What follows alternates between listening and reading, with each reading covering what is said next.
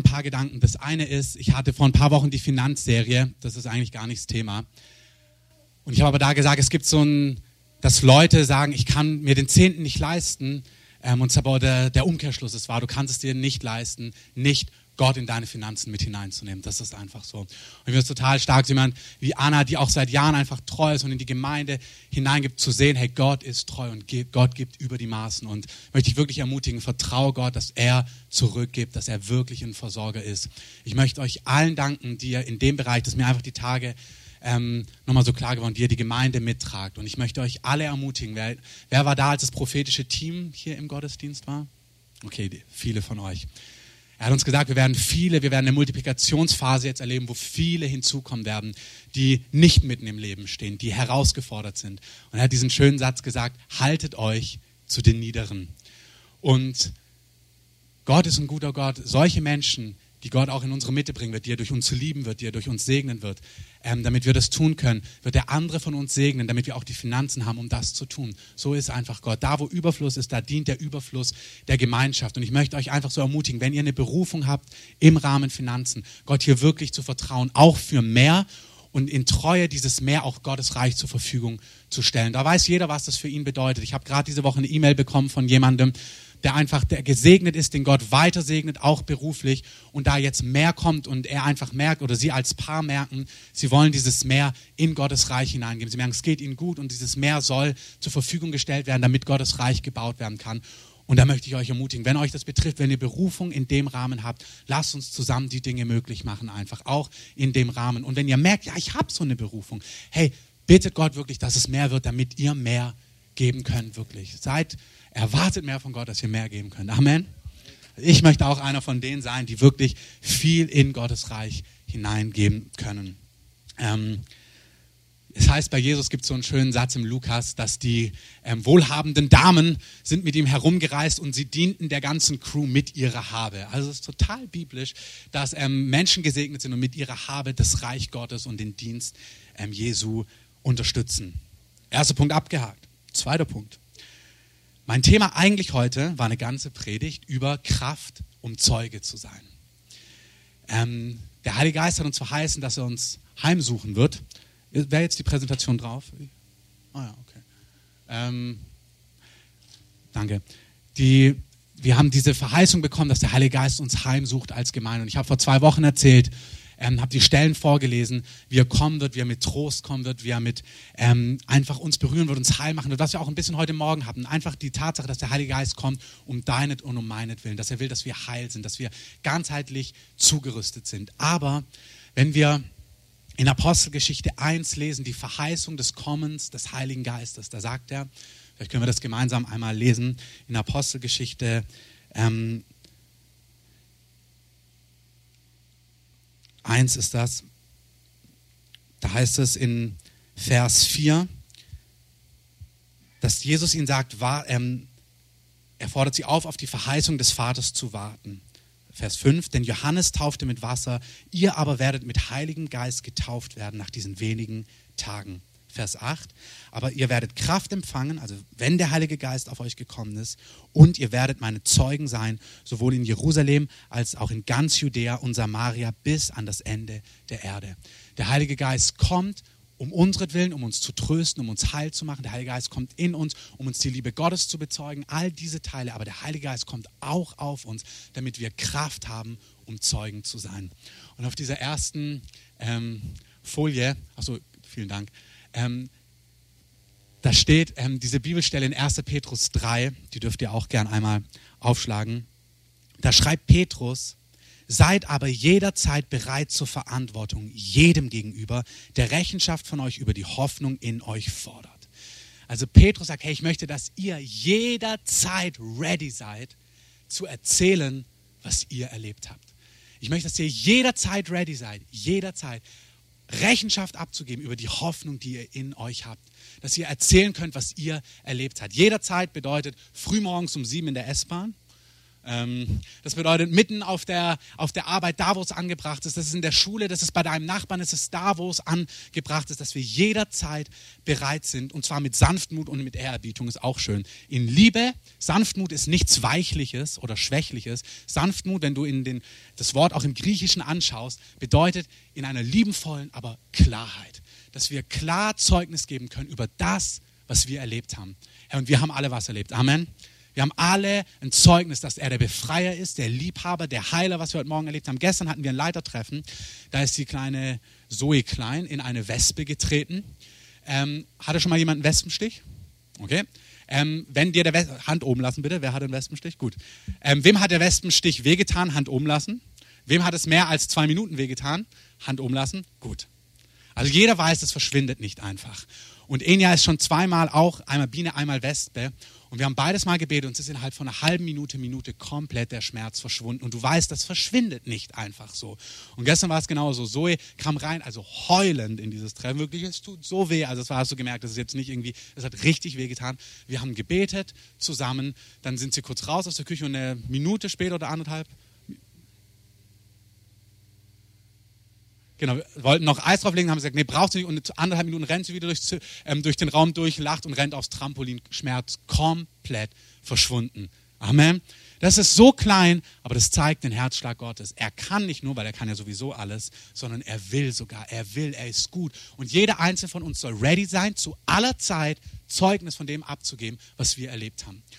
Und das Schöne, derjenige, der das schreibt, das sagt uns kein Held in dieser Sache. Das sagt uns nicht einer, dem das ganz leicht gefallen ist, sondern Petrus, der erste Petrusbrief ist, wie der Name schon sagt, von Petrus geschrieben. Und derjenige, der das schreibt, ist der liebe Petrus, der voller Leidenschaft zu Jesus gesagt hat, ich werde immer für dich Zeugnis geben, ich werde immer für dich einstehen, ich bin der Mann, den du brauchst. Ähm, in Markus, ähm, oh, das ist kompliziert, ich muss mich erst einfuchsen, in Markus 14, 27 und 31 da sagt er in Vers 29, wenn sich auch alle ärgern werden, ich aber nicht. Und Jesus spricht zu ihm, wahrlich, ich sage dir, dass du heute in dieser Nacht, ehe der Hahn zweimal kräht, mich dreimal verleugnen wirst.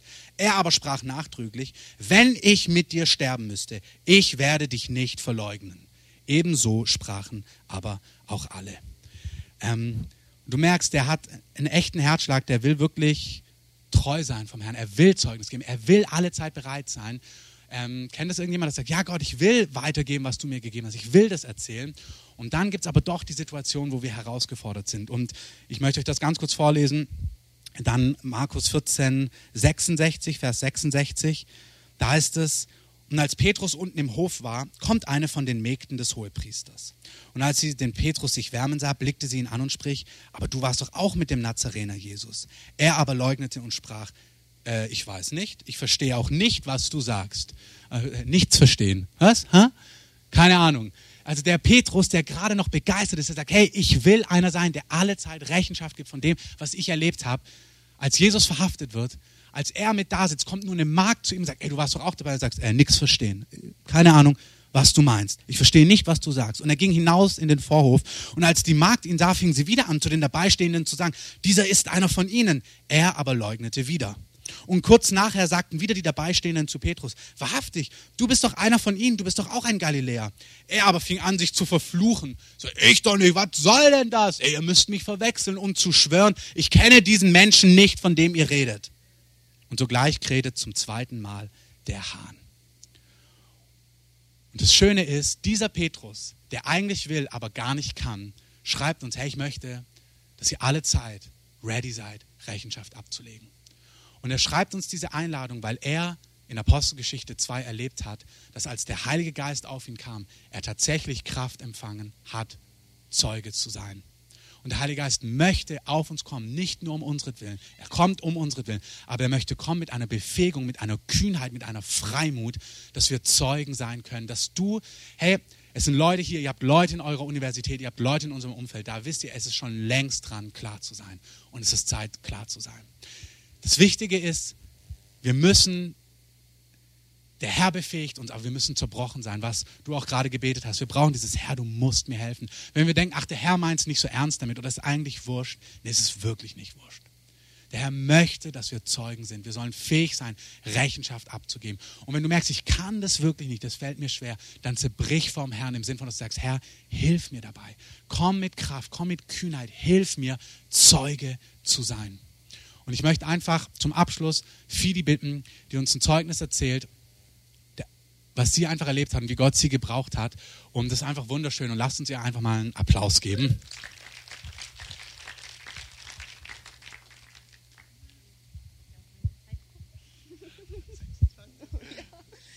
Ja, also ähm, die Geschichte ist passiert vor zwei Jahren.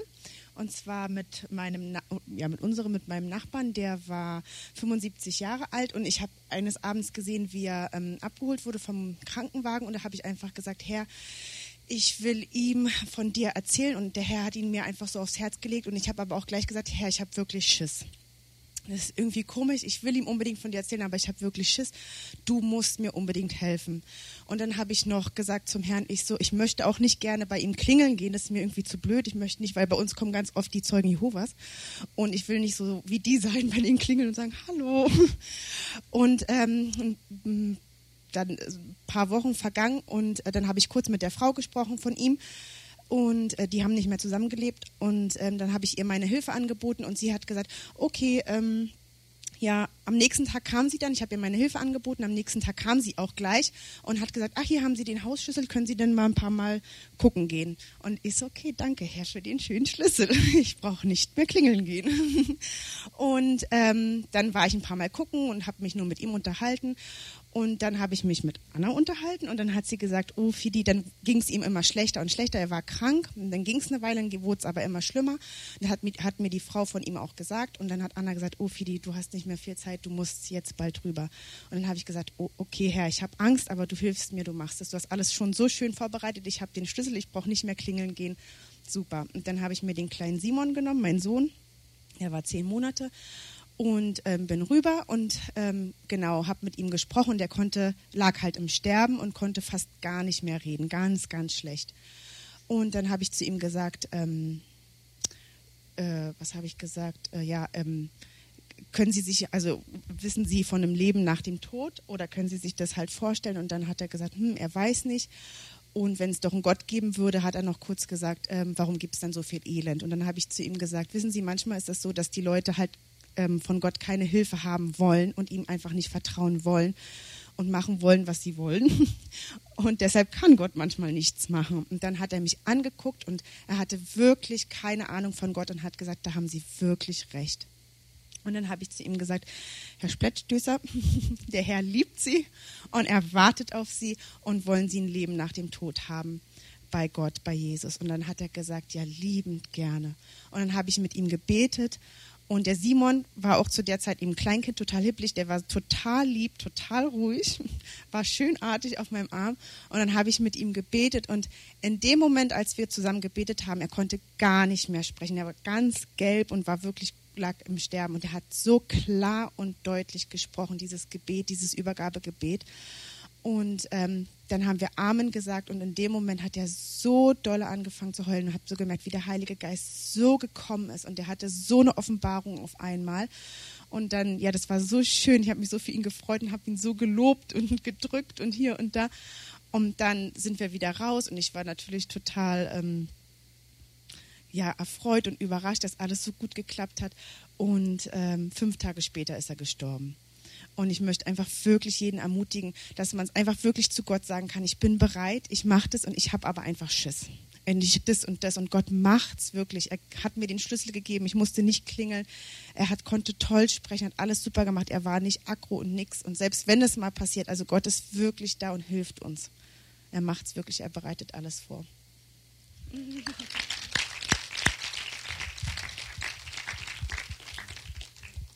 Das ist genau der Punkt. Ähm, der Herr möchte uns gebrauchen. Und zwar nicht erst, wenn wir warten auf mehr vom Heiligen Geist. Wir wollen, dass der Heilige Geist kommt mit Kraft, damit wir Zeugen sein können. Aber der Herr möchte, dass wir auch jetzt sagen, Herr, ich möchte, ich möchte bereit sein, ich möchte mich von dir gebrauchen lassen. Und wir sind in guter Gesellschaft. Fidi hatte Schiss und hat erlebt, dass Gott sie benutzt hat. Petrus hatte Schiss und hat erlebt, dass Gott ihm Kraft gegeben hat. Ähm, und das wird er mit dir auch machen. Lass uns da einfach zu aufstehen, lass uns Musik einspielen und dann beten wir dafür noch. Und dann war es das für heute.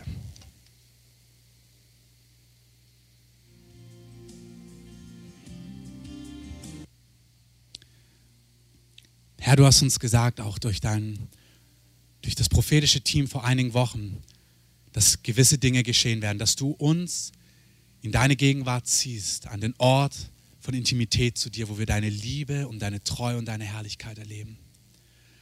Aber du hast gesagt, dass wir an dem Ort auch erleben werden, dass du uns ins Gebet ziehst, ins Flehen, dass wir wie im Gebet Dinge gebären werden, dass wir Lasten bekommen werden für Menschen.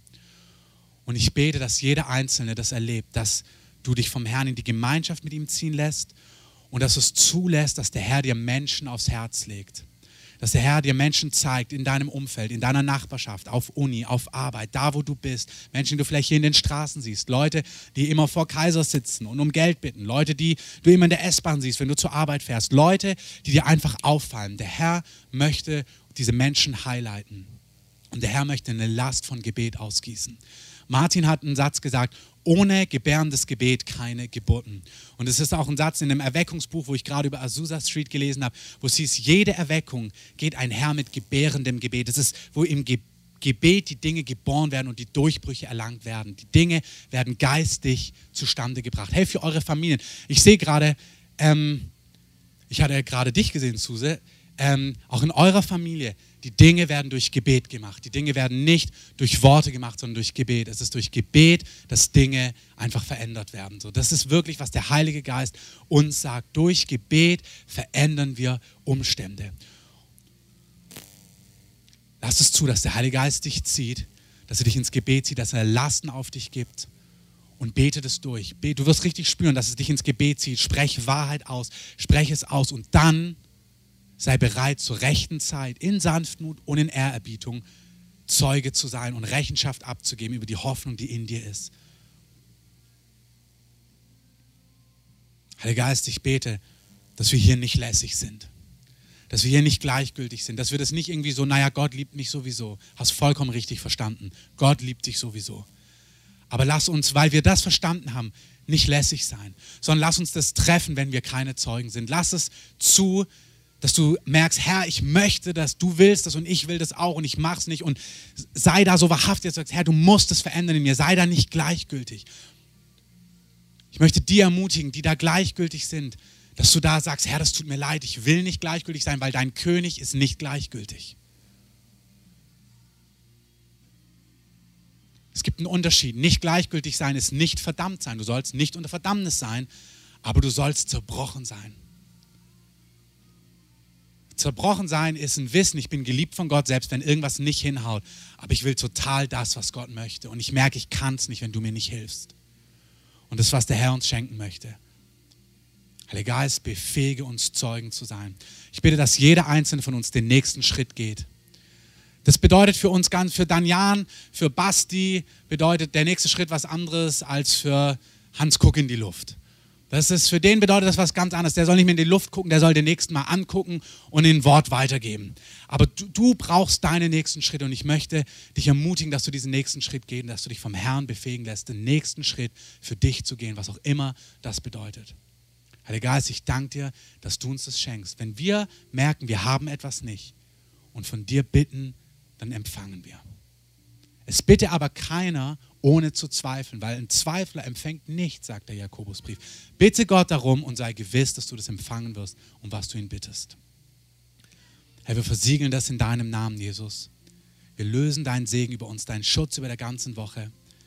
Herr, ich bete, dass du alle ziehst, auch die du bei der Taufe dabei haben möchtest. Ich bete, dass du ein Zeugnis gibst in die Herzen. Herr, ich danke dir, dass auch das etwas ist, was auf deinem Herzen ist, wo wir dir nachjagen können. Ich danke dir für, der, für, ja, wirklich für, das, für die Kraft von Taufe, von neuem Leben, von Abwaschen des alten Herrn. Wenn du heute hier bist und du keine lebendige Beziehung mit Jesus hast, lade ich dich ein, dass du einfach noch nach vorne kommst. Wir beten hier mit dir. Du kannst heute, du bist nicht aus Zufall hier, wenn du hier bist und Jesus noch nicht kennst, Jesus möchte sich dir zeigen. Jesus möchte sich dir vorstellen. Und ich möchte diejenigen von euch, die ihr nicht Heilung empfangen habt heute, die ihr was hattet, aber ihr merkt, der Schmerz ist noch da. Ihr könnt auch gerne nach vorne kommen. Der Herr hat gesagt, heute ist Kraft hier, um zu heilen. Dann beten wir noch für euch persönlich, dass ihr einfach Heilung erlebt und dass Heilung geschieht in, Je und dass Heilung geschieht in Jesu Namen. Herr, dafür danke ich dir in deinem Namen, Jesus. Amen. Amen. Genau, kommt gerne nach vorne, wenn ihr wollt. Ihr könnt gerne noch sitzen bleiben, ihr könnt gerne Kaffee und Tee trinken.